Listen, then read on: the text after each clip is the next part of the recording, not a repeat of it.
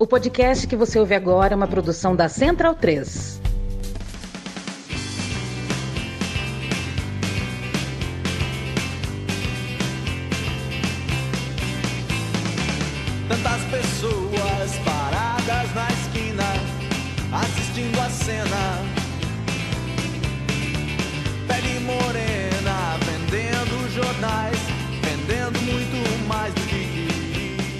Bem-vindo, bem-vinda, amigo e amiga do meu, do seu, do nosso time de botão. Me chamo Leandro Amin, estou ao lado de Paulo Júnior e a gente ouve Ouça o que eu digo, não ouça ninguém. Primeira música é, do disco do Engenheiros do Havaí, lançado em 1988. É conhecido como disco vermelho, né? É a primeira formação do Engenheiros do Havaí, se vocês querem saber. É Humberto Gessinger, Carlos Maltz, Marcelo Pitts e Carlos Stein. Depois eles mudaram, tiveram várias outras formações. Nem todo mundo é um Rolling Stones da vida que consegue manter a mesma formação por 50 anos.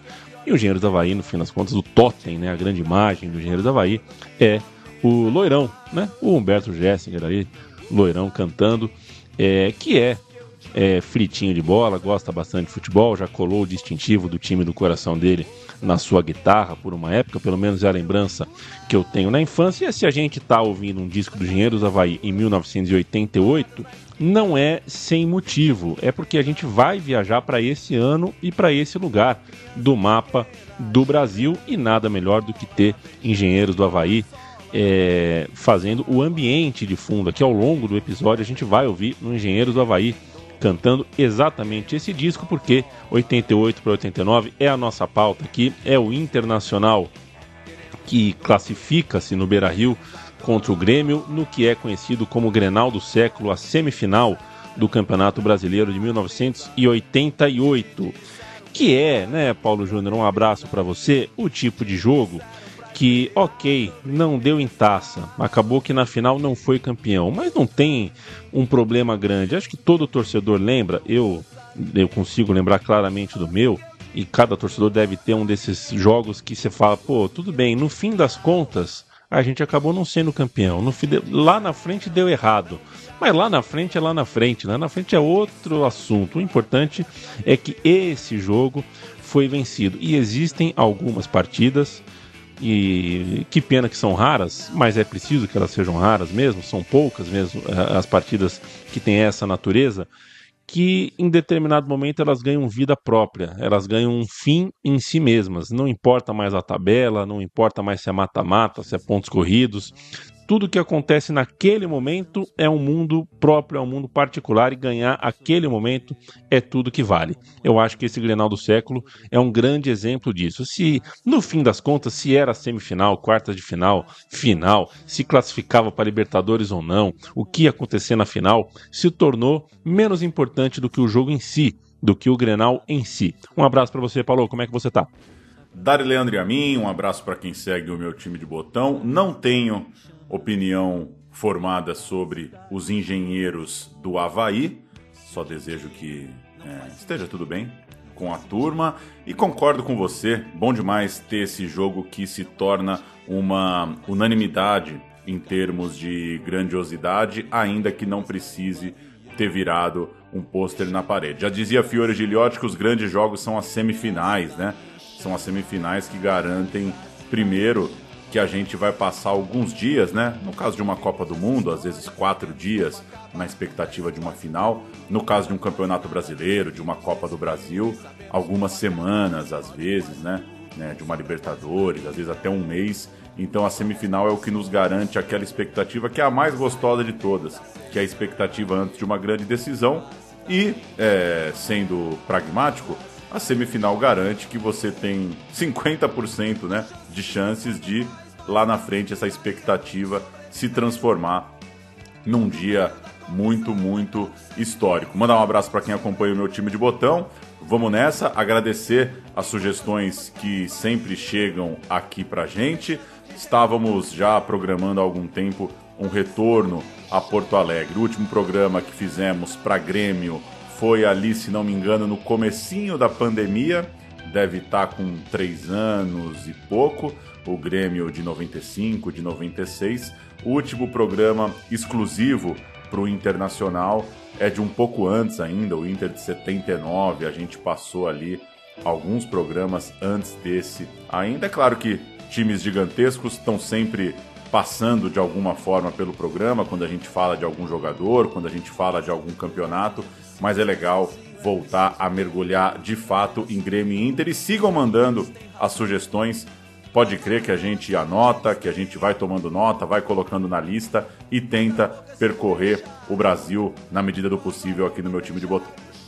Campeonato Brasileiro de 88 não coube no calendário, então a fase final rolou em 89, em fevereiro de 89, a gente estava decidindo o Campeonato Brasileiro de 88. Isso não era incomum, como você, amigo e amiga do meu time de botão, bem sabe. É, e essa semifinal foi muito especial. Do outro lado, na outra semifinal, também tinha jogo que acabou se tornando histórico, né? um duelo de tricolores. O Bahia, que seria o campeão, enfrentava o Fluminense. Mas a rivalidade, o pega para capar mesmo, rolava em Porto Alegre, aconteceria o Grenal tido como o mais importante da história até então, ou seja, o Grenal do século, foi batizado pelo cronista Lauro Quadros, né, e o resto, né, o, o, o público é, aderiu ao, ao nome, o Grenal do século, e até hoje ele é assim chamado. Aqueles confrontos, e o Grenal gosta muito de numerar os confrontos, né? Era o confronto 297 e 298 na, na história. Que bom que eles têm acordo sobre, sobre os números. Tem time aí que não consegue entrar em acordo com o rival sobre quantas vezes eles se enfrentaram. Esse jogo valia a vaga na final e também uma vaga na Libertadores. Valia a vaga na final e vaga também na Libertadores. Então você tinha uma dupla, um duplo prêmio para o vencedor. Nunca os rivais gaúchos tinham tanta coisa em jogo antes, né? É, pelo menos em perspectiva nacional e internacional tudo que tinham jogado de grande e grandioso tinha mais a ver ou com final estadual ou com alguma instância anterior no Campeonato Brasileiro. Então, por causa dessa, né, pô, agora o bagulho é nacional, agora é federal e pode se tornar inclusive internacional. Aí o jogo ganhou um porte muito maior e é esse jogo que a gente vai fuçar. Vale antes a gente contar um detalhe: Inter e Grêmio se enfrentaram no quadrangular final do Robertão de 67 o que em 89 né, podia não constar, né, não é um duelo exatamente de mata-mata, não é exatamente como a gente conta em 89 aí de uma semifinal, mas vale esse registro que já havia esse duelo numa instância parecida. Aquele Grenal de 67 foi 0 a 0, o Palmeiras acaba campeão naquele quadrangular, mas é um jogo também valendo muito num, num topo de campeonato brasileiro. O Inter de 88, 89 era de um jovem esbelto e muito fumante. Que coisa, Abel Braga. Será que ele ainda... fuma ainda, bom? Pois é, pois é, ele toma muito vinho, né? É. Eu não sei se, se o vinho pode ser uma resposta ao antigo vício ou uma companhia. Jamais saberemos. Grande Abelão. O Grêmio era do Sir Rubens Minelli, grande, grande, grande. Esse é daqueles que já nasceram experientes, né? Rubens Minelli já nasceu um senhor futebol. E após as fases de grupos, a gente cai no mata-mata. O Inter pegou o Cruzeiro nas quartas de final, empatou nas Minas Gerais, venceu por 2 a 0 no Beira-Rio, gols de Nenê de cabeça e depois Maurício numa paulada. O Grêmio pegou o Flamengo, empatou em casa, mas foi ao Rio de Janeiro e conseguiu ganhar no Maracanã, gol de Cuca de cabeça. Então, Inter passava pelo Cruzeiro, Grêmio passava pelo Flamengo e eles seguiam rumo ao sonho do título brasileiro. E a trilha sonora do Carnaval de 89 foi outra. É o Rio Grande do Sul em alto astral. E quanto ao Flamengo, deu pra ti. Baixo astral, vou pra Porto Alegre. Tchau. Assim como Cuca usou a cabeça. Cuca de cabeça marca e faz vibrar a pequena torcida do Grêmio. E Cuca! O gol mais importante da minha vida foi esse, sem dúvida alguma. Uma pena fazer essa torcida toda ficar frustrada e passar um carnaval infeliz.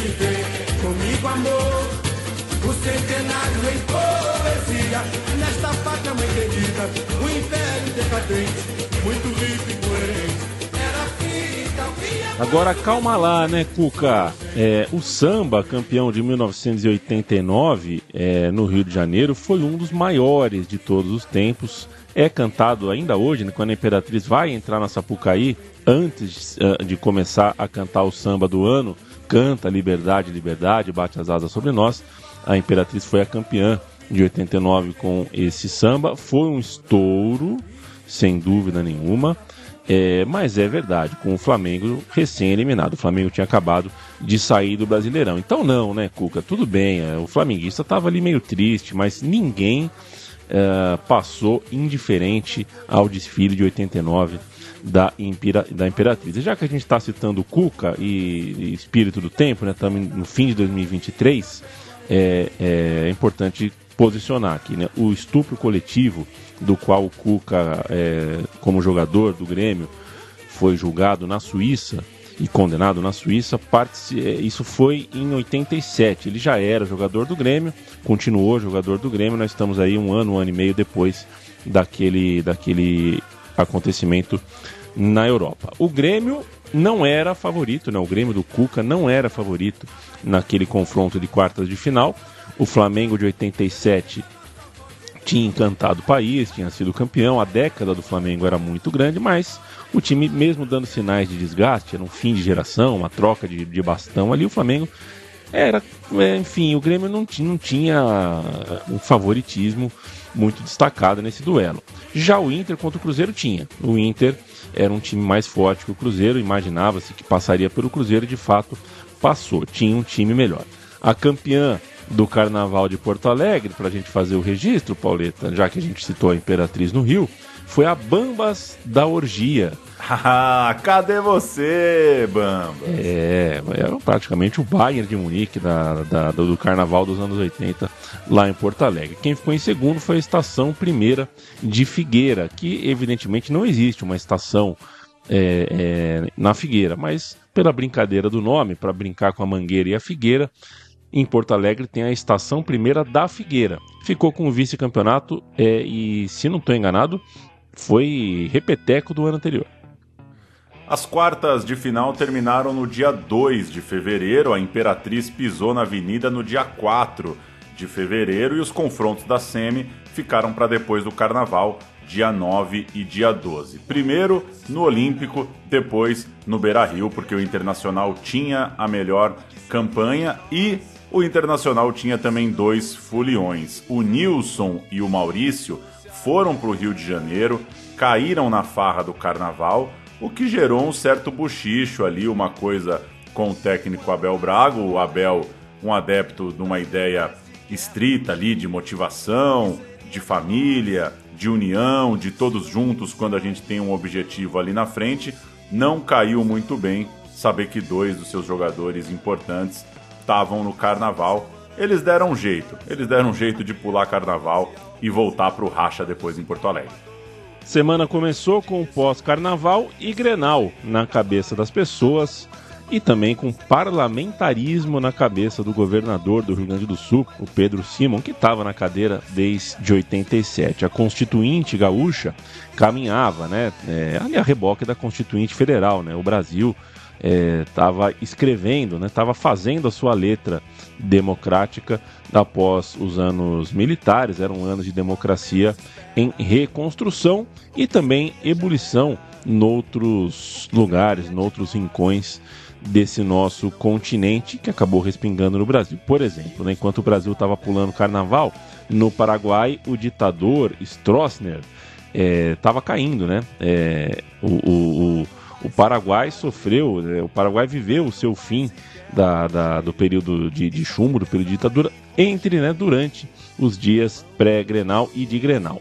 É, inclusive o Stroessner se exilaria no Brasil mais tarde, né, ficaria aqui para fugir da justiça é, do seu país. Então, naquele começo de 89, a gente tem é, a democracia sendo escrita no Brasil e abrindo uh, seu espaço na, na, nos nossos vizinhos paraguaios. É, aliás, o Pinochet, que se tornou, depois que o Stroessner caiu, só sobrou o Pinochet no continente, né? Ele foi o último dos ditadores, né, o último dos, dos líderes do, do, dos anos de chumbo, a cair. E 89 seria um ano duro para ele também. 89 seria o ano onde começaria a ruir o governo Pinochet. Outro acontecimento importante antes ali, né, coladinho naquela semifinal, envolvia os ônibus da cidade de Porto Alegre. Havia uma disputa entre o Olívio Dutra, primeiro prefeito petista na cidade, e as empresas de ônibus que estavam se articulando para entrar em greve naqueles dias. O Olívio Dutra tinha acabado de assumir, resolveu mexer nessa gaveta incômoda e incômoda até hoje, né? Que bucha é, é enfrentar as empresas de transporte nas cidades brasileiras. Ele interviu na gestão dessas empresas, passou novas obrigações a elas e as empresas de transporte queriam, claro, passar isso ao público, ao cidadão, em forma de aumento de tarifa. Foram tempos bem tensos ali entre as partes, mas a médio prazo, de certa forma, dá para se dizer que o povo não sofreu com essas consequências, se deu bem ali, a intervenção pode ser considerado o início de uma melhora na qualidade, no alcance do transporte público gaúcho, que acabou depois virando referência nacional nos anos 90, virou uma bandeira política do Olívio Dutra, do PT, virou uma referência de cuidar melhor dos ônibus, do transporte público, do cuidado com o cidadão do município a partir dessa treta com as empresas de ônibus e que minguaram depois disso, né, Paulo Júnior? É, a gente sabe que dependendo de quem está na cadeira do prefeito ou do governador, às vezes é interessante que determinados serviços públicos minguem, fiquem sucateados para que você venda para a iniciativa privada ou faça algum outro tipo de intervenção com elas. Mas foram anos frutíferos e eu tentei me certificar disso. Aliás, eu mando um grande abraço para o Daniel Cassol, me ajudou bastante, ajudou a gente na pauta e ele deu o seu testemunho. Eu perguntei sobre o transporte público dos anos 90. Mando um abraço também para Júlia Poloni, cuja mãe deu o seu testemunho, falou sobre uh, essa época e parece que era isso mesmo, viu, Paulo? Parece que realmente foi, foi um período, foi uma época em que o transporte público no Rio Grande do Sul, em Porto Alegre especificamente, é, melhorou demais. Não só na qualidade dos ônibus, como também na, na no, no, alcance, né? É, o transporte público de Porto Alegre chegou em lugares onde antes não chegava, em vilas, em periferias. A oferta realmente ficou muito melhor e esse tipo de coisa, por mais que a gente leia no jornal, é sempre bom a gente ouvir, a gente ouvir quem morava na época, quem realmente usou o serviço e parece que é o caso mesmo, de fato, Porto Alegre viveu nessa época um bom período para quem precisava do transporte público. É, o Paulo Júnior mora agora no Rio de Janeiro, né? É bom ônibus aí, Pauleta? Regular. Regular, né? Não, regular é em São Bernardo. Aqui é, é péssimo. É péssimo, né? Pois é. Em 1999, 10 anos, portanto, de todo esse fubá, é, quatro empresas de transporte é, público é, que tinham é, donas de, de ônibus conseguiram na justiça indenização milionária do Estado por causa daquela intervenção do Olívio Dutra.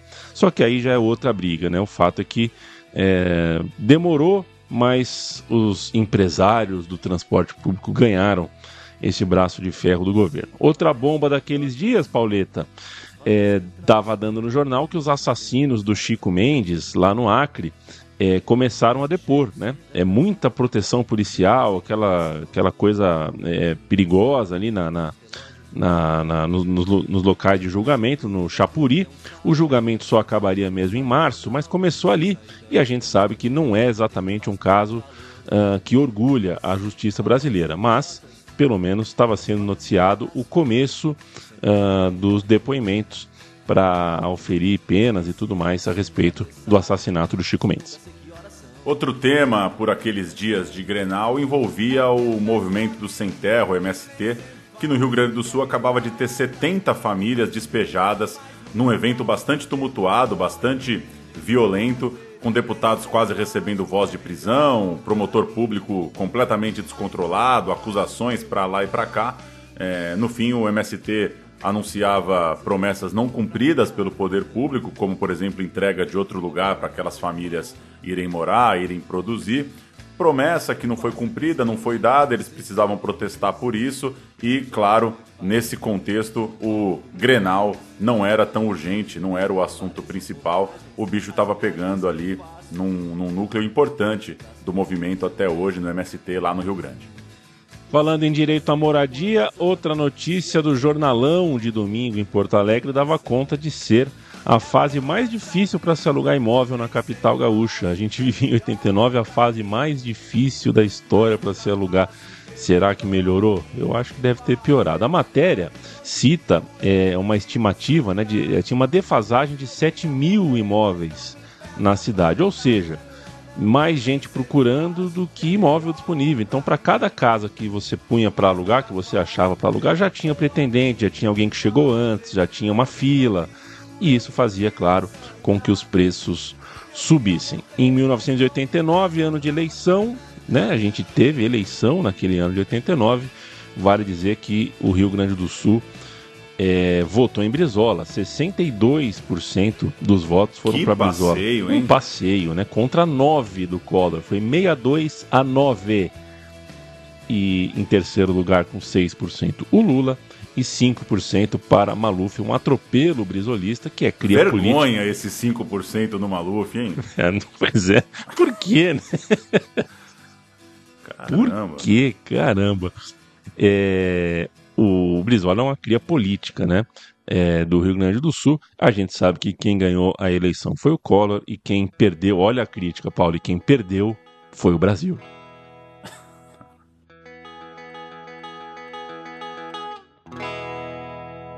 Na hora H, no dia D, na hora de pagar pra ver. Ninguém diz o que disse, não era bem assim. Na hora H, no dia D, na hora de acender a luz. Ninguém dá nome aos bois, tudo fica pra depois. Na hora H, no dia D, ninguém paga pra ver. Tudo fica pra trás, querem mais é esquecer.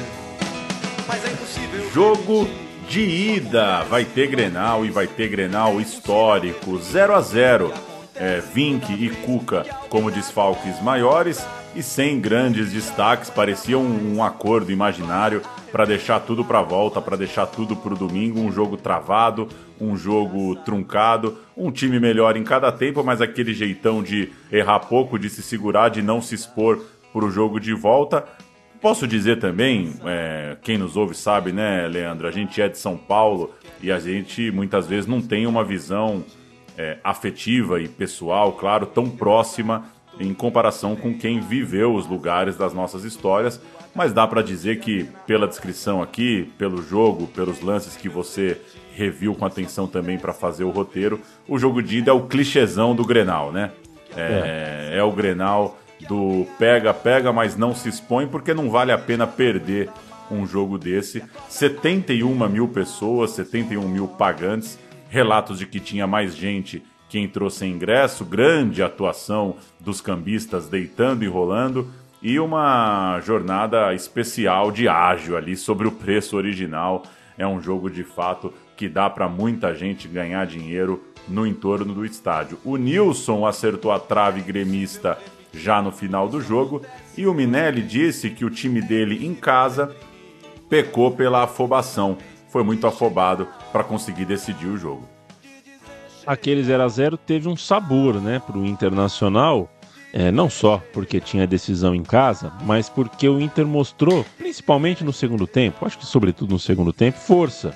O Inter mostrou força para encarar o Grêmio e isso era importante na época porque tinha uma questão séria de autoestima no lado vermelho ali, né? Porque os clássicos recentes, né, era um momento onde o Grêmio deitava e rolava. O Grêmio vivia melhor momento, parecia mais confiante, né? Era aquele momento que, pô, tem o um Grenal, eram, eram os gremistas que ficavam uh, uh, bem, era, eram os gremistas que se viam uh, confiantes. E, para você ter uma ideia, Paulo, nos, nos últimos 12 Grenais, antes desse jogo, antes da, do Grenal do século, o Inter não tinha vencido nenhum.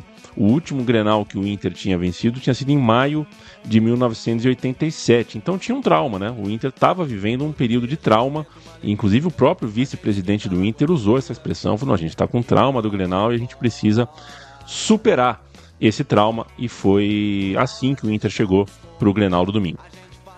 E aí uma conversinha paralela, conversinha essa feita por telefone fixo, né? É. Diga-se de passagem. O vice do Internacional pediu a fita de Fluminense e Bahia para a Rede Globo. Ele contou isso. Era a única forma de você ver um jogo antigo na época. Já isso pensou? pegou meio mal ali no burburinho da bola, nos bastidores da bola. Parecia que o, que o Cartola estava querendo mostrar publicamente que ele já pensava na final, que ele já estava querendo estudar Fluminense e Bahia no jogo de lá. Mas todo o time, no fim das contas, pedia fita para a TV. É, é, não é, um time não precisa chegar à final para ir analisando os outros adversários, né? Claro que provavelmente os times não falavam isso em público. Você não precisa ficar contando que você está de olho no jogo de lá, né? Então teve essa de jogar um temperinho aí pro jogo de volta da semifinal. Fala o Abel, o Abel vai falar, ele falou décadas depois, né, pro Sport TV, no material especial sobre o jogo, ele fala sobre provocações vistas no jogo de ida. Interessante, sabe? Porque veio uma provocação de um jogador, não lembro bem, é, era um jogador estrangeiro, se não me engano. Ah, eu sei quem é. É o Traçante, um zagueiro uruguaio. É, exatamente, ele falou que, que ia dar, que ia fazer, que ia acontecer, né? E o Maurício respondeu. Falou assim, não vai dar, porque se der vai tomar também. Foi uma coisa assim, e ficou aquele clima meio. E o negócio foi complicado, sabe? O jogo foi, foi pegado. E no segundo jogo foi aquela coisa épica, né? Uma coisa de uma. Eu, sinceramente, aquele segundo jogo é de uma anormalidade, de uma irracionalidade a toda prova. De, de... Agora, ô, ô, Paulo, essa coisa da, da- do pediu a fita, né? Eu tô aqui. é, é, me pegou, né? É o famoso me pegou. As pessoas usam muito essa expressão hoje em dia, né? Me pegou. É, o 21, a gente tá em 21 de, de setembro de 2023, data do lançamento desse episódio. E caramba, né? ontem, um cara fez um gol no Maracanã, um jogador uruguaio fez um gol no Maracanã, que foi uma paulada na bola, né? Pegou uma, aquela canhota de revestrez, assim, de peito de pé, uma, uma cobrança de falta espetacular. Que você já tentou muito, hein? Já tentei muito, né, de fato. É, Fiz meus gols de falta, mas nenhum com aquela beleza, né? Eu acho que esse três dedos no ângulo de lá eu nunca vi você acertar. Né? Pois é, do lado direito do campo, né, para um canhoto, né? Do lado esquerdo eu já acertei, mas do direito não. E veja você que que se é em 88, ainda tem que pedir a fita pra Globo, né? A gente já tá hoje saber pelo jornal assim que o gol foi um puta gol, tal, mas não se sabe, né? Tem que pedir a, cara, pedir a fita pra Globo pra saber se o cara jogou bem, porque ele, ele fez esse puta gol de falta e jogou mal pra cacete. Ele não jogou nada. Não acertou nada no jogo, mas fez aquele gol. Então você fica pensando, puta, né? Se, se é em 89, fica só o gol. Né? A gente e não ia. fica a dúvida para entender como é esse pedido, né? Alô, tudo bem? Tudo bem, é do Inter, é do Inter. Eu queria a fita. Opa, peraí. É, Fluminense Bahia, uma fita, saída, Porto Alegre. Como será que se pede a fita, né? Na, na altura da tecnologia de 89. Lembrando que hoje tem muito arquivo que ainda tá na fita, né? É, não é tudo. A gente ainda não tá numa altura dos acontecimentos que tudo tá digitalizado nas TVs por aí, não. Um abraço imenso pro Luiz Felipe dos Santos, nosso amigo, amigo da casa, amigo desde o tempo de impedimento, né? amigo de longuíssima jornada aí na comunicação, no, no trato de futebol, na conversa de bola. Ele ajudou bastante a gente na produção desse roteiro, porque foi, pegou os jornais papel, Pauleta, e fotografou página por página. Aí gente é maestro. Hoje você pegou pesado. Um beijo pro Cassol, um beijo pra Júlia, um beijo pro Luiz. Não vou mandar um beijo pros engenheiros do Havaí, porque não são ouvintes de podcast, como declararam outro dia no Amauri Júnior. Dia 12 de fevereiro, 17 horas. Tome nota, Pauleta. Pauleta que é, é, é, é, resistiu ao Pix, né? Achou que Pix era roubada, mas agora o Pauleta já usa uns Pix loucos, assim, manda uns bons Pix. Ah, monstrão. Cadeira especial, 2,50. A gente tá na época dos cruzados novos, tá? Dois cruzados novos e 50 centavos. Numerada 2. Arquibancada superior, aquela lá em cima, 1. Um arquibancada inferior, 80 centavos de cruzado novo. Sócio paga 50 centavos e a popular, a Coreia, tava 20. Pô, é, ficar lá embaixo tá de graça. É, vai chegar onde? Daqui a pouco não tem moeda pro preço mais barato. É, o Nilson não pagou nada, né? Dentro do campo, zero. Ó, mas assim, não adianta de nada a gente falar 20 centavos e não dar uma conversão, né? É, a conversão mais ou menos aproximada aqui que a gente vai dar é que um cruzado novo era mais ou menos 25 reais de hoje. Então, tinha ingresso ao equivalente 5 reais, né? O ingresso da Coreia ali, 5 reais. E 25 reais, mais ou menos, era o ingresso da arquibancada alta. A cerveja custava 50 centavos, ou o equivalente a 12 reais hoje. O cachorro quente, 40 centavos. E aí, Pauleta? Ah, não. É, vodka, 40 Vodka? Você imagina, 40 centavos a vodka e o uísque, o uísque tava 80. né? Então, o uísque o dobro da vodka. Eu não sabia que o uísque era o dobro da vodka, que eu não tomo, né? Eu bebo Não, eu tô chocado coisas. com o refri 25. Quer E dizer refri? que, que o refri tá quase o preço da vodka. O refri tá quase o preço da vodka. Eu queria saber a marca dessa vodka, mas seja como for, com 40 centavinhos, você viu o Grenal do século chapado de vodka. Agora, é, o ingresso na Coreia, 5 reais, certo? Certo. A cerveja, a cerveja é mais que o dobro do ingresso. É. Né? É, e o refri, o refri tá mais caro que o ingresso também. Mais caro que o ingresso. Que coisa. O refri tá mais caro que o ingresso popular. Tá é bom, só tá pra bom. ter o ingresso, né? Só pra cobrar alguma coisa mesmo, né? Foi boa, foi boa essa viagem aí. E voltando lá pro, pro, pra essa divisão, né? É interessante ver que a setorização não é exatamente um problema, né?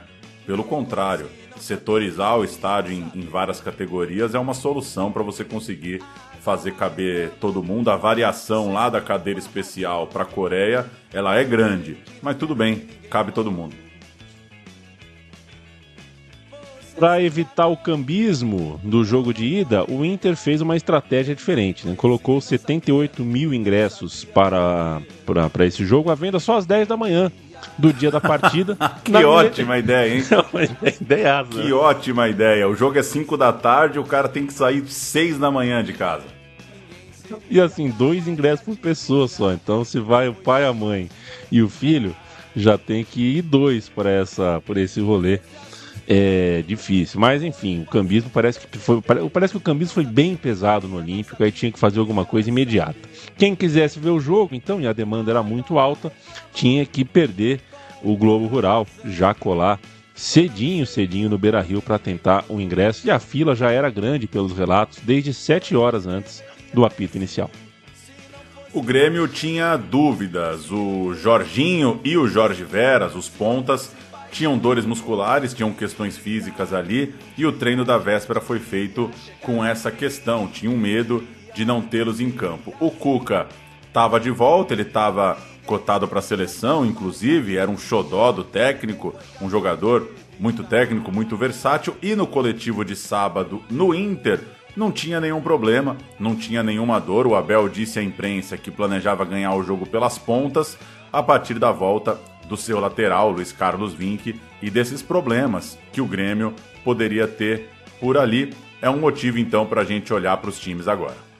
O Abel queria ah, as pontas do gramado, como ele citou, porque tinha a volta do capitão Luiz Carlos Vinco, camisa 2 ah, do Colorado, muito bom jogador. Sendo que o seis gremista, né, o lateral esquerdo, o Ayrton, era criticado, estava numa fase ruim. Então, abrindo aspas para o Abel, o Abel chegou a falar: quero passar por cima do Grêmio.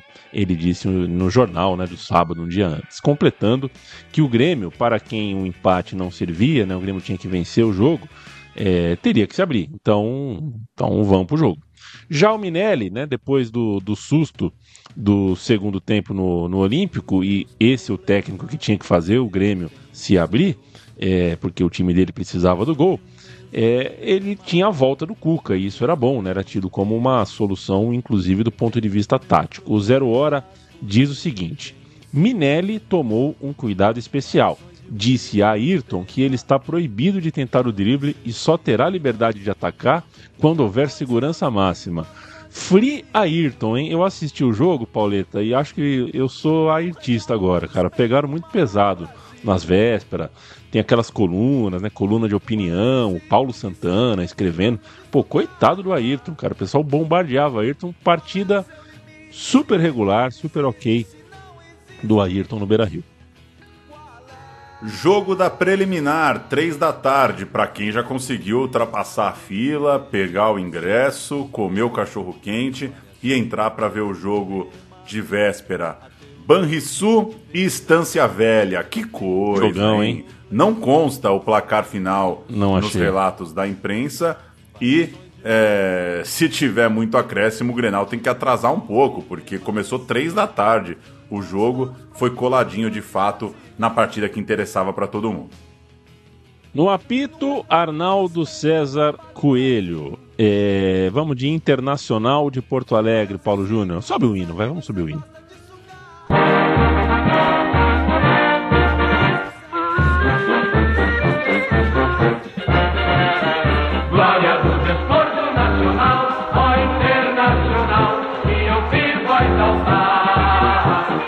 Levanta placas distantes, feitos relevantes, vives a brilhar.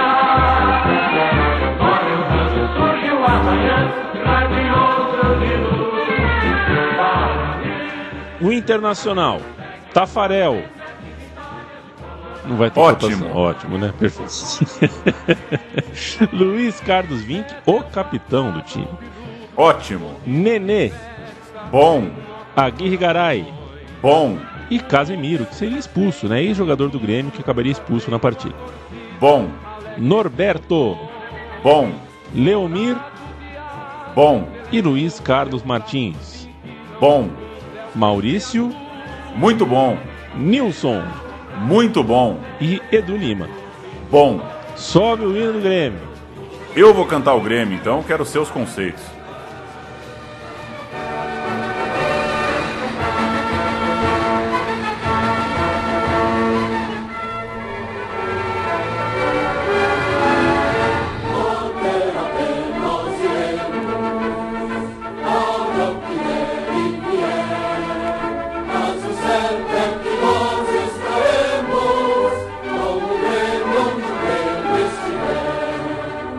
Mazarop no gol.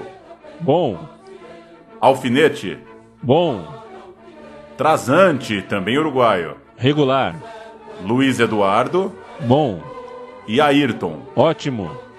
Ele mesmo, Bonamigo. Bom. Cuca. Ótimo. Cristóvão. Ótimo.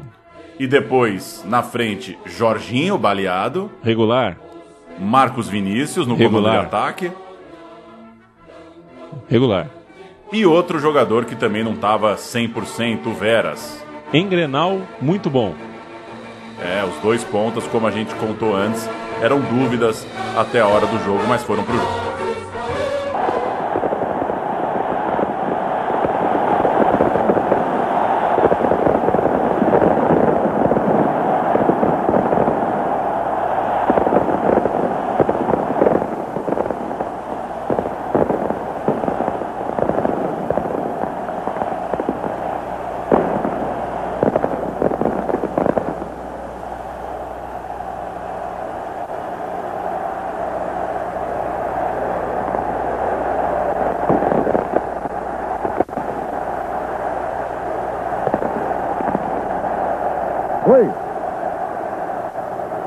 Dessa vez, mexe como nunca. Mas o Tafarel mostra muita tranquilidade. Apesar dos seus apenas 22 anos, já é um goleiro experiente, com participações importantes na seleção brasileira. O número 9 do Inter... Foguetório, portanto, a gente acabou de ouvir a entrada dos times, como era gostoso cada time entrar no seu momento, essa coisa de os times entrando andando em campo. Por que, gente? Por que, que a gente dificulta tanto a experiência? Do jogo, em que desde o princípio esteve mais azul do que vermelho, há que se destacar um momento chave, né? A expulsão do Casemiro aos 38 minutos. O Grêmio estava jogando melhor desde o começo. O Grêmio fez uma melhor, um melhor primeiro tempo, já tinha acertado a trave, inclusive, numa cobrança de falta do Jorginho no minuto 10. Abriu o placar aos 28, um gol do Marcos Vinícius, né? Um lançamento. Ó, o Ayrton. O Ayrton lançou, deu a bola pro gol do Marcos Vinícius. O Tafarel estava meio mal posicionado, muito colado na trave. deu o canto e o Ayrton e o Marcos Vinícius fez 1 a 0 E assim, o gol, mais a boa atuação, mais a bola na trave, é, o Inter estava desorientado, né? E essa desorientação é, acabou, acabou virando a expulsão. A superioridade anímica, mental e agora numérica em campo do Grêmio é, é, fez teve peso, né? Fez, fez diferença ali naquele, naquele retrato do momento, né? O expulsão foi a seguinte, Pauleta, uma arrancada do traçante, um zagueirão que foi arrancar pela, pela direita. E é um jogador áspero, um jogador que gosta de um, de um, de um gosta de bater. Então, quando um jogador como esse, o Traçante era um jogador que gostava dessa coisa do vigor, até o jornal na, durante a semana falou, falou que ele foi eleito pelos companheiros o grande xerife, sabe? Os, tinha alguém do outro lado que queria dar uma nele, sabe? Esse cara que você fala, puta, esse cara merece tomar uma. E do jeito que o jogo tava, o Grêmio ganhando, passeando, o zagueirão caminhando com a bola na lateral direita, eu acho que foi isso que passou pela cabeça do Casemiro, sabe?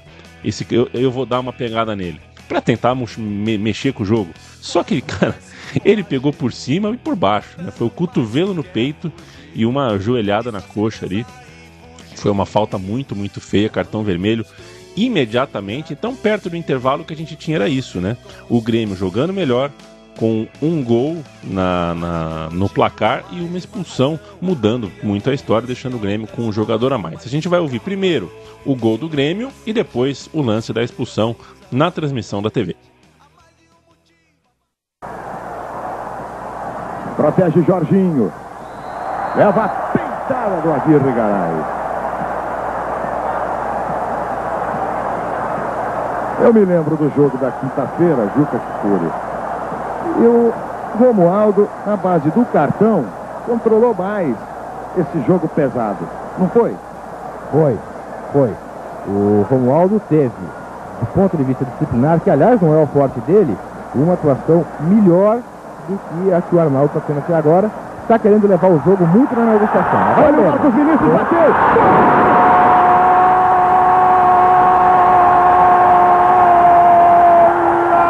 golaço, golaço, vibra Mazarotti, vibra solitário, vibra do outro lado, vibra torcida do Grêmio, o golaço de Marcos Vinícius aos 25 do primeiro tempo, a emoção no Beira Rio, tem cor azul, você confere agora o tempo, 25 17, no replay o lançamento, Marcos Vinícius de primeira matou, ele olhou o canto antes de bater, viu onde estava o Tafarel, e de primeira fez um golaço, ah, Marcos Vinícius, outra vez para você. Olha o lançamento do Ayrton. Veja só. De primeira. Bateu, botou lá dentro. Marcos Vinícius, camisa 9. Festa da torcida do Grêmio. As rosas são para os ricos.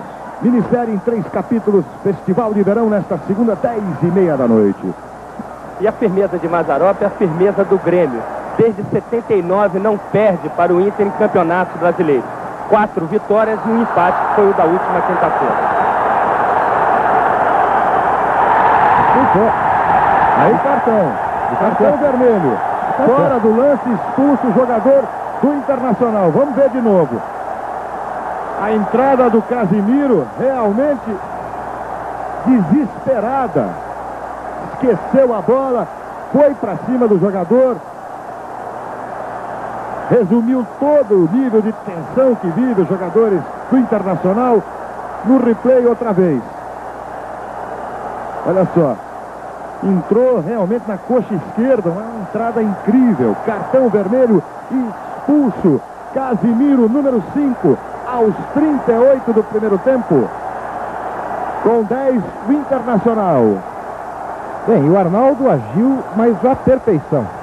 O juiz não precisa ter mostrado antes o amarelo para expulsar. Eu acho até que ele demorou para mostrar o amarelo. Mas mostrou esse vermelho na exata medida que o Casemiro mereceu o vermelho. Agora a vida do Inter se complica ainda mais, claro, virar um jogo.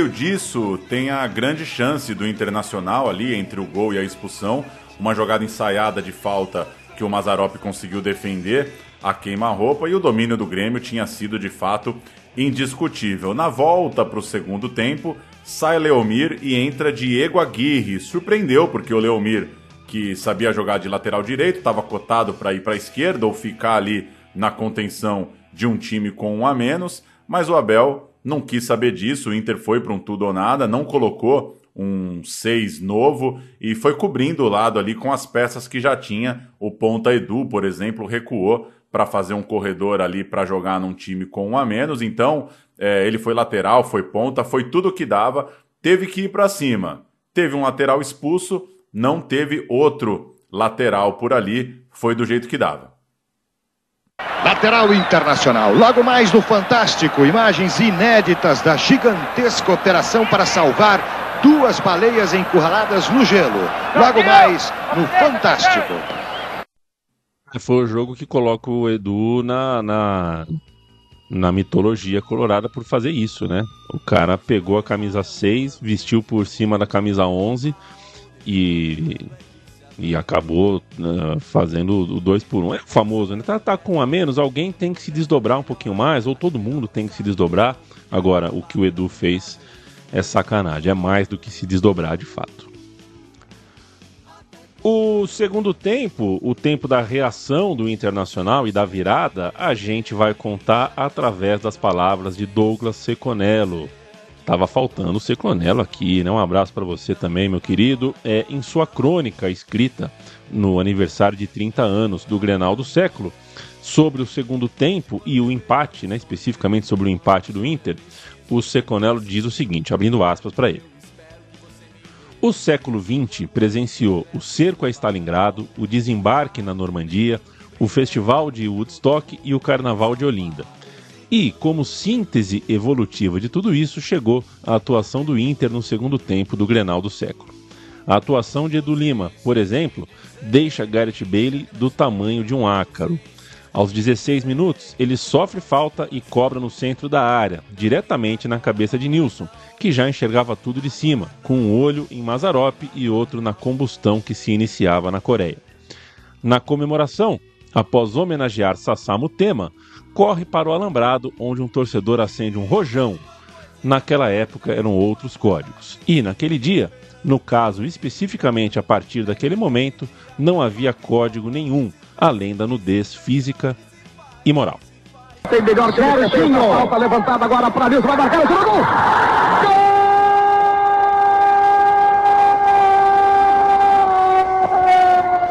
Nilson, goleador e matador. Edu, na cabeça do Nilson. Ele corre, vai pro meio da massa. O Abel está no meio do campo. O juiz reserva, quero conter o Abel. Abel dá um empurrão no juiz reserva. Loucura no Beira Rio. Nilson de cabeça matou Mazarop. O jogo está empatado. Muda tudo a vantagem do Inter, Macedo. E o mais incrível, Ranzolim, é que o Grêmio, com um homem a mais, deixou Nilson completamente livre na entrada da pequena área. Centro pelo alto, cobrança de falta pelo Edu. Nilson de cabeça, sem marcação, cabeceou forte para empatar o Grenal. A cobrança, repito, do Edu foi perfeita. Do segundo pau, no setor de Luiz Eduardo. Mas também poderia ter feito a intervenção Mazarop. Um chute de cabeça do Nilson. Empatado o Grenal, Italugal. Nilson Exídio parou no ar como beija-flor. Marca o 14 gol no Campeonato Brasileiro. Artilheiro absoluto. Grande, grande Seconello. Ótimo sobe-som com o empate de Nilson. E antes do empate, vale destacar que o Grêmio quase ampliou o placar. Né, que seria é, faria um 2 a 0 ali que poderia ser definitivo. O Cuca, por exemplo, perdeu um cabeceio livre dentro da área, mas o gol do empate ainda não era tudo para o Colorado. É, o empate dessa vez, embora desse a classificação, ainda né, tinha, tinha era para o Inter, mas tinha o, uma questão ainda do relógio, do regulamento. A vantagem do empate era só depois da prorrogação.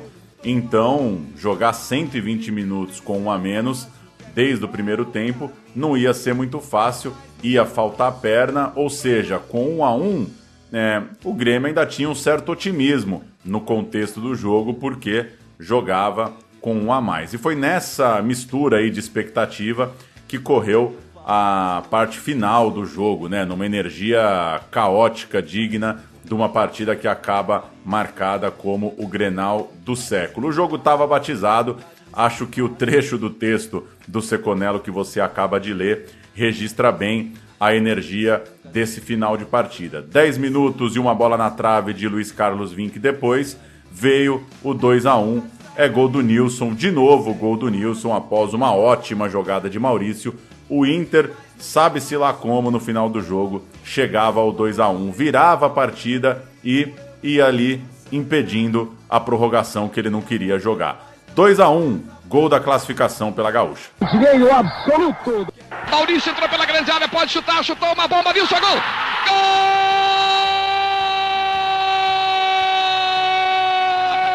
Gol do Internacional de novo, Nilson, o matador. Maurício cruzou. Meus amigos, indescritível o quadro que a gente vê no Beira Rio. Com 10 jogadores, o Internacional vira o jogo. Embolados os jogadores. Tirem os microfones porque senão abafa tudo. Os jogadores fazem pirâmide, a pé uma loucura, vira o jogo.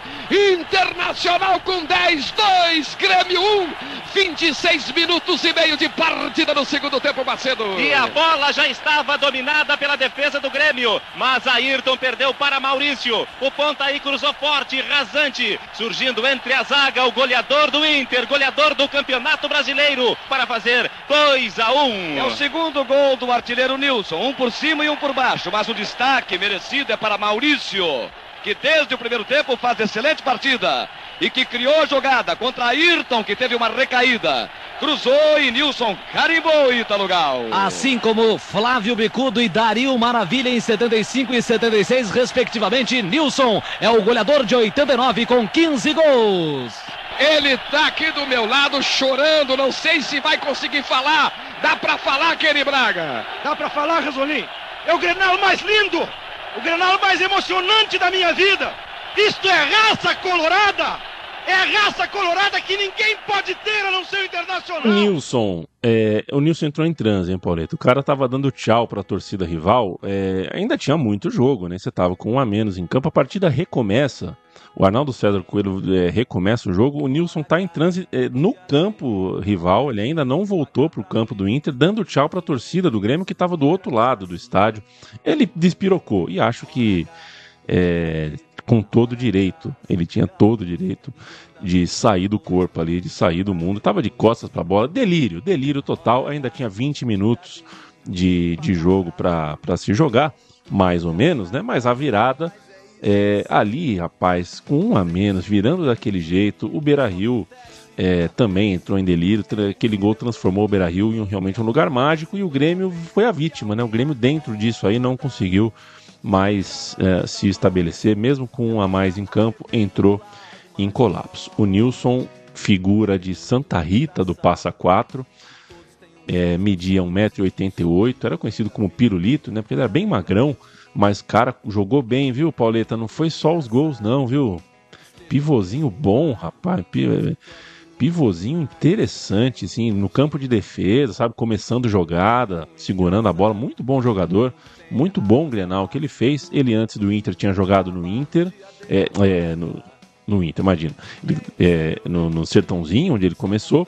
Depois passou pela Ponte Preta, pelo 15 de Jaú e aí sim foi jogar no Inter, foi jogar no Colorado. Naquele momento, a partir dali, a sua vida seria outra, ele já sabia, né? Cara, deve ser bom, né? Você voltar pro vestiário e pensar, bom, não sei o que vai ser da minha carreira daqui para frente, mas herói de um time eu já sou. É, puta, isso deve ser bom demais. Ele chegou ao Inter em 88 e fazia o seu primeiro Grenal naquele, naquela semana, né? Esse duelo foi o seu primeiro, foi a sua primeira experiência de Grenal. Ele acertou a trave no jogo de ida e fez os gols no jogo de volta. O desvio do Cuca. A torcida colorada canta no Beira-Rio. O Grêmio luta pelo gol de empate. Reinaldo não acha. Luiz Carlos do jeito que deu. Olha onde está o Mazarope. Andou para frente. Apita! Arnaldo César Coelho, antes, 5 segundos, 8 segundos antes. O final no Beira Rio, a emoção aqui com a vitória do Internacional 2 a 1. Se o Nilson surgisse hoje no Sertãozinho, na Ponte, no 15 de Jaú, seria apelidado de o Benzema Caipira. Jogava bola o Nilson. Concordo com você. Bom pivô, bom arranjo para um centroavante de muita técnica. Os jogos semifinais foram na mesma hora, então os ecos que chegavam da Bahia informavam que a final seria Inter e Bahia. Com um a menos, o Inter virou e levou o Grenal do século e aquela história, claro, estava contada, seria lembrada para todo o sempre. Uma porta que ficou eternamente aberta para o Abel e ele soube usá-la muito bem, com tantas passagens tão importantes e tão querido no Internacional. O Edu Lima virou um exemplo colorado ali de sacrifício, de luta num jogo adverso. O Nilson é, virou pura mitologia. E o Tafarel, que não foi campeão pelo Inter, diz que esse jogo é o troféu que ele não levantou. É a taça, digamos assim, importante do Tafarel como jogador colorado. O Grêmio fica com um ótimo primeiro tempo, mas com uma derrota que escapa de um jeito muito, muito dolorido, né? Tomar uma virada num jogo decisivo desse, ainda podendo levar à prorrogação, é uma dor muito grande para o lado gremista. Uma coisa que a gente não citou no roteiro, e eu sempre que eu, que eu cito, que eu leio, que eu escrevo sobre, eu lembro de você, é que foi uma tarde de muito calor é, no Beira Rio, viu, Pauleta? É, eu sei que você gosta de saber se estava frio, se estava calor. As noites frias de Libertadores é, contrastam com os domingos de calor é, nas finais do Campeonato Brasileiro. E olha, é, calor em Porto Alegre, né? Gente, ah, a região sul faz frio. É, faz frio. Mas quando faz calor em Porto Alegre é porque faz calor mesmo. Vamos passar aqui pelo Cuca e pelo Abel Braga, falando o mesmo material para o Sport TV, né? O material Jogos para Sempre lá é, vamos ouvir o Cuca e o Abel falando sobre o jogo. O Cuca, que não tinha jogado no Olímpico, tinha que importância o craque do time do Grêmio fazia que diferença para o segundo jogo? Eu no primeiro jogo eu tinha tomado o terceiro cartão amarelo aqui no Rio com o Flamengo, fiquei fora, vi da arquibancada, no Olímpico, 0 a 0 É um jogador de uma, uma, uma, uma capacidade de penetração muito boa. O Cuca tinha um domínio muito grande dos pequenos espaços, da forma de se infiltrar na área. Jogador rápido, jogador de, de, de condução, de bola, de drible, de um, dois, de movimentos. Depois foi meu jogador, né? Movimentos assim rápido. Pensava antes, sabe? Já sabia exatamente aonde a bola ia cair, nos cruzamentos. É um jogador que tinha uma importância muito grande na equipe deles. O técnico da seleção na época era o Sebastião Lazzaroni que estava lá no Beira Rio para observar o Cuca e o lateral Alfinete, os dois do Grêmio. Essa foi uma das maiores dores da minha vida, porque quando fizemos um jogo aqui no Rio, e eu joguei muito bem, fiz o gol contra o Flamengo, eu voltei para Porto Alegre, a gente comprou um jornal no aeroporto, um jornal cor-de-rosa, e, e ele dizia as palavras do Lazzaroni, a seleção é o Cuca e mais 10. Eu pus a camisa da seleção aquele dia. E depois, mais tarde, quando a convocação, eu estava na frente da TV e meu nome não veio, eu demorei algum tempo para me levantar. O Grêmio era favorito. Esse material da Sport TV é mais recente, mas a gente foi buscar aqui noite de domingo. É, o Nilson jogou, não sei se era casado ou não, mas é, encontrou alguém, abraçou algum familiar, algum parente, tomou o seu banho melhor em casa, né? porque o banho do vestiário é um banho é, provisório, né?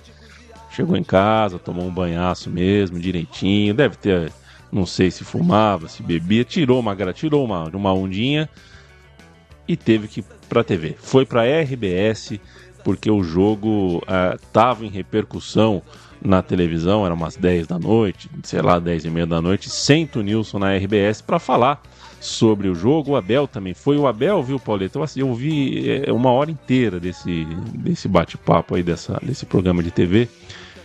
O Abel, isso quem disse foi o apresentador, né? Fez a conta. Em uma hora o Abel é, fumou três cigarros e o Paulo Santana, um comentarista meio bufão ali, meio meio, sei lá, meio é, esquisito, ele fumou cinco. Tudo dentro do estúdio, tudo mais. E o Abel falou.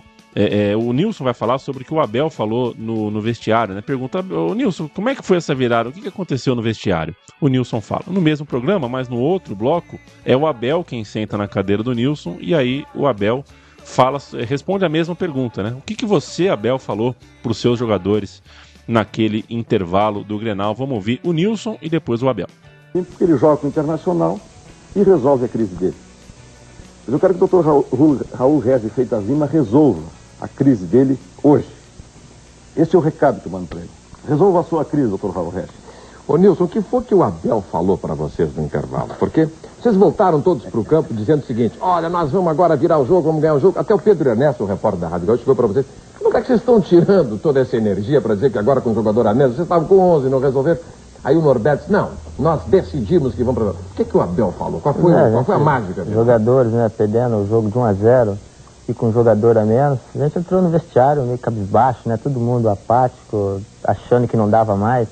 E o professor Abel chegou lá, ergueu a cabeça de todo mundo, disse que a gente tinha condições de voltar para o segundo tempo, né, e virar aquele jogo. Ele desconfiava demais da gente, era apenas a gente botar um pouquinho mais de garra, né? Botar o coração em jogo ali, que a gente iria vencer o jogo. Eu até estava esperando que o Abel entrasse no programa para botar esse assunto na roda, mas já que o Ranzolin provocou, é válido. O Abel, no intervalo, pela informação que eu tenho de quem estava no vestiário, deu muito pouca orientação tática para vocês, deliberadamente. Falou que eram 10 machos e tinha que provar é. que insistiu muito que eram 10 machos. É Teriam que ser guerreiros mesmo, né? Ah. Teria que ser 10 guerrilheiros ali. E a gente teria que botar tudo dentro de campo. E foi o que aconteceu. A moçada entrou, todo mundo desdobrou ainda mais dentro de campo, todo mundo se, se apegando, né? Principalmente antes de começar o jogo, a gente se reuniu entre jogadores ali, fizemos uma rodinha ali, todo mundo deu a mão e dissemos que teríamos que se acatar um ou outro ali, sem guardar posição, que a gente iria conseguir. Quando o Edu fez esse essa resultado. cobrança, você sentiu que a bola vinha mesmo? Então veio o intervalo. Eu, eu coloquei para os jogadores é o seguinte, nós não tínhamos chegado a esse momento, por acaso, por sorte, por incompetência de árbitro ou por ajuda de terceiros. Nós chegamos por trabalho, nós chegamos por uma dedicação extraordinária. E o que foi colocado para eles foi o seguinte, olha, nós temos 45 minutos para seguir. Nós temos 45 minutos para provar não a nós mesmos nem a mim, porque a mim você não precisa provar mais nada, independente do resultado. Simplesmente nós temos que fazer de cada jogador nosso dois do Grêmio. Você falou uh, literalmente assim, 10 machos, tem que ser Exatamente, 10 guerreiros, 10 machos. E praticamente eu só mudei o posicionamento do Roberto, como, do Norberto, como tu colocou, que é um jogador rápido, excelente na marcação, para dar uma ajuda no, no, no, no Edu. E quando nós tínhamos a posse de bola, o Nilson encostando no Diego, fazendo dois centroavantes, e na perda de bola, o Diego voltando pelo lado esquerdo, fazendo uma sombra no alfinete para não deixar fazer dois contra um em cima do, do, Edu. É porque abriu muito, o Norberto encostou no Edu. Exatamente. E tu tirasse o Leomiro. Mas aí começou a vir o Carlos Martins para a cabeça de área e o Nilson começou a fechar pela meia direita Exatamente. do outro lado. Então o que nós fizemos? Nós, na perda de bola, nós largamos dois zagueiros. Porque o zagueiro, ele pega a bola, ele toca para o jogador de meio de campo. A primeira opção que ele tem, ele toca. Então se nós largamos dois zagueiros que não vão nos dar problema, no final, nós continuamos com um jogador sobrando atrás. Uhum. Se você tirar dois zagueiros, vão ficar oito do Grêmio, nós temos nove. Eu acho que naquele momento seria importante um jogador de, de, de trás deles sair para o meio de campo.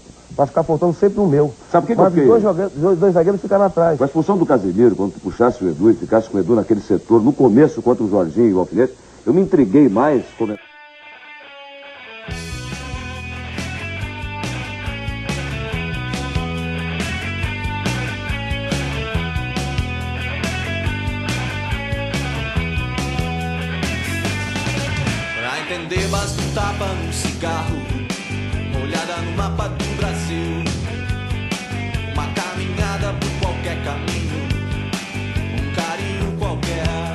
Baita de um programa, hein?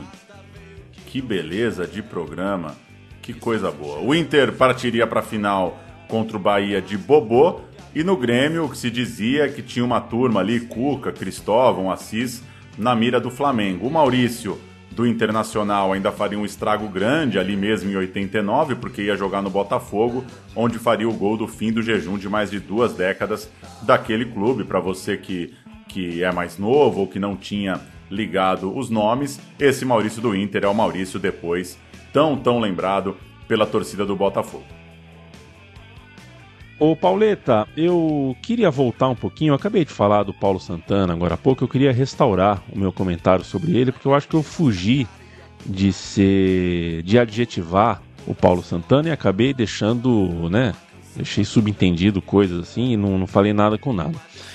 É, então deixa eu falar que a gente, para fazer esse roteiro, se relaciona com jornal e com TV da época, né? E o Paulo Santana estava nas duas, né? O Paulo Santana escrevia no jornal e falava na TV. Então, vai se relacionar com o futebol no Rio Grande do Sul nessa época, o Paulo Santana vai participar do seu consumo é, em algum momento. E me incomodou, cara. O Paulo Santana me incomodou nos textos, mas sobretudo na televisão, mas também nos textos. Ele fazia o personagem do torcedor, né? É, e na parte do texto, tudo bem, ele não se relaciona com outras, né? O texto você está lendo, não é uma, é uma relação ali é, passiva, né?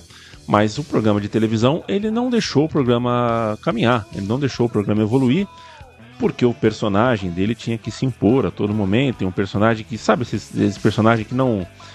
Para fazer o personagem clubista, nem sempre está falando algo que ele acredita.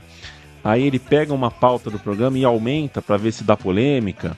Aí ele pega um, um, um, tema que é pertinente e tenta transformar numa polêmica, que aí já se torna impertinente.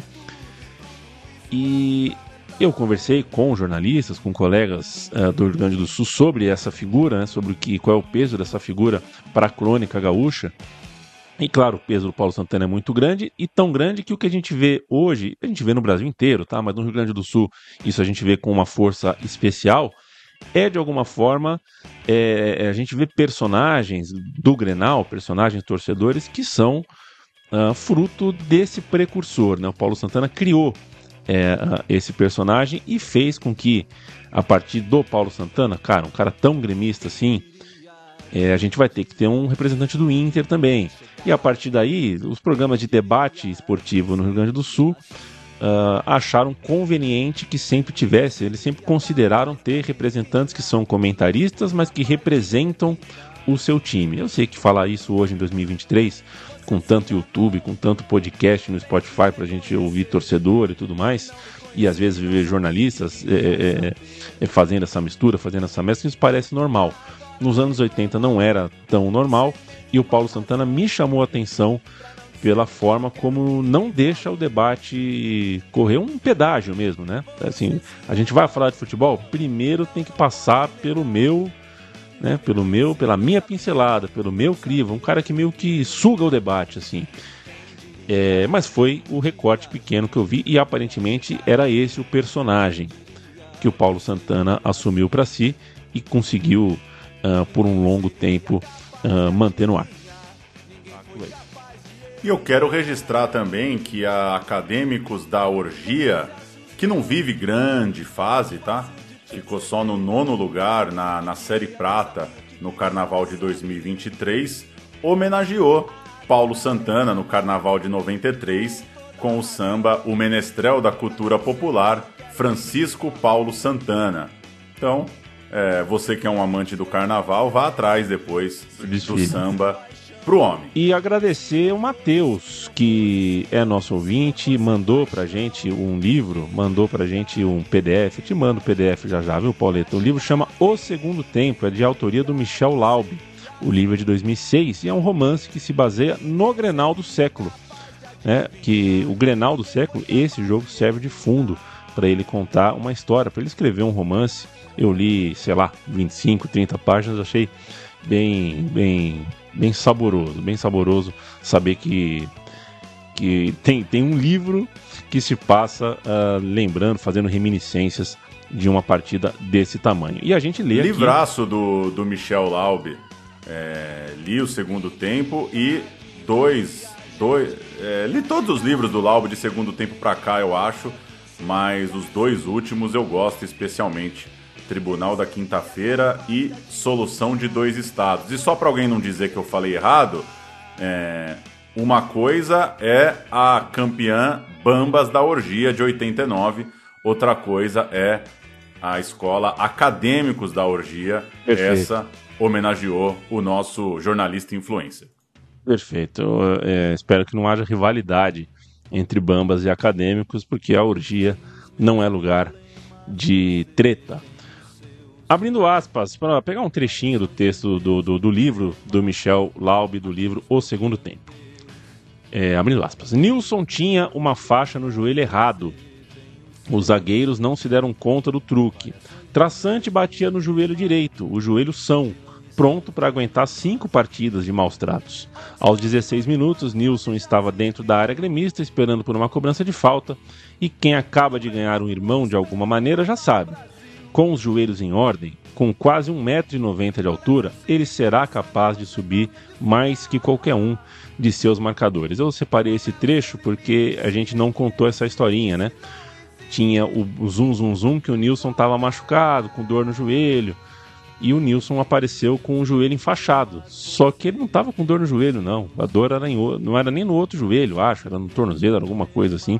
Só que ele deu uma dica para sabendo que o traçante e outros jogadores do Grêmio iam procurar o lugar machucado, mas é, esse foi o truque do Nilson truque para não tomar pancada no lugar que já estava dolorido. E o Grêmio, olha que curioso, naquele ano venceria a primeira edição da Copa do Brasil, então tem uma coincidência aí curiosa, né? Na, na derrota tão sofrida, né? No vacilo ali, numa virada no Grenal do século, naquela mesma temporada surgiria uma nova tradição copeira do Grêmio, que seria, né, desde a sua primeira edição, um time sempre muito forte, muito imponente na Copa do Brasil. O Inter venceria essa mesma competição três anos depois, no momento em que o Grêmio, inclusive, estava na segunda divisão, estava mal das pernas, e outra compensação da época ao Grêmio estava no estadual de 85 a 90, enfileirou um hexa estadual, de 89, inclusive serviu como uma pequena revanche, ganhou nos pênaltis, vale esse registro é, para não haver confusão. É isso mesmo. Na época do Grenal do século que deu Inter, o Grêmio é quem estava mandando no estadual e o Grêmio é quem ganhava a primeira Copa do Brasil. Vamos ouvir o título estadual que àquela altura valia o Penta do Grêmio, enfileirando seis na época. Maria ainda tocou na bola. Prepara Leomir. Pé direito, gol do Inter. Cuca, pé direito. Gol!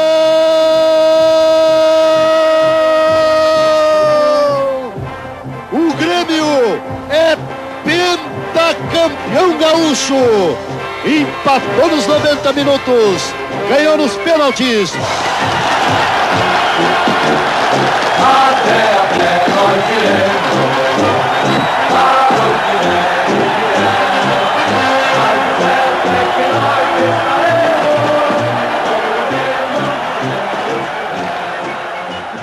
Os vivos clássicos, né, Paulo Júnior? Os clássicos que, como falávamos no começo desse episódio, é, os clássicos que no fim não dão em nada, mas que marcam como se tivesse dado em tudo, são clássicos que a gente faz um viva muito especial. São clássicos é, que fazem a gente lembrar o quanto as rivalidades são componentes fundamentais dessa nossa loucura, dessa nossa paixão, dessa nossa relação uh, tão, tão íntima, tão próxima e tão, tão profunda que a gente tem com os nossos próprios times, com o futebol como um todo. Né? Que bom que a gente tem é, Grenais do século, Sanções do século, Fla-Flus do século, a Libertadores de 89, né? Que a gente falou, ah, esse jogo vale vaga na Libertadores? É, valia a Libertadores de 89, acabou para o Inter na semifinal, o Abel continuou no time, levou o time até a semifinal, é, o Inter tirou o Bahia na Libertadores, mas na semi perdeu pro, pro Olímpia. O Colorado estava, né, o Grêmio tinha sido campeão da Libertadores e Mundial seis anos antes, então no Rio, no Rio Grande do Sul essa conversa era grande, né, por ter a chance do Inter. Agora o Inter vai igualar o Grêmio, mas isso não aconteceu. Pauleta, estamos conversados. Estamos conversados. Temos nosso programa atravessando essa história. Temos um programa do Bahia de 88 que ajuda a entender um pouco também esse Brasileirão de 88, essa Libertadores de 89 e para quem quiser relembrar ou ouvir pela primeira vez o lado de lá da história, o lado do campeão brasileiro no ano, né, na, na, na disputa, na temporada do Grenal do século. Valeu demais, um abraço para toda a turma aí que te ajudou tanto nesse roteiro que você liderou. E voltamos em breve ao Rio Grande do Sul, a Porto Alegre, ao Campeonato Gaúcho, por que não, para falar mais desses clubes tão grandes, tão importantes, tão queridos aqui para o meu time de botão.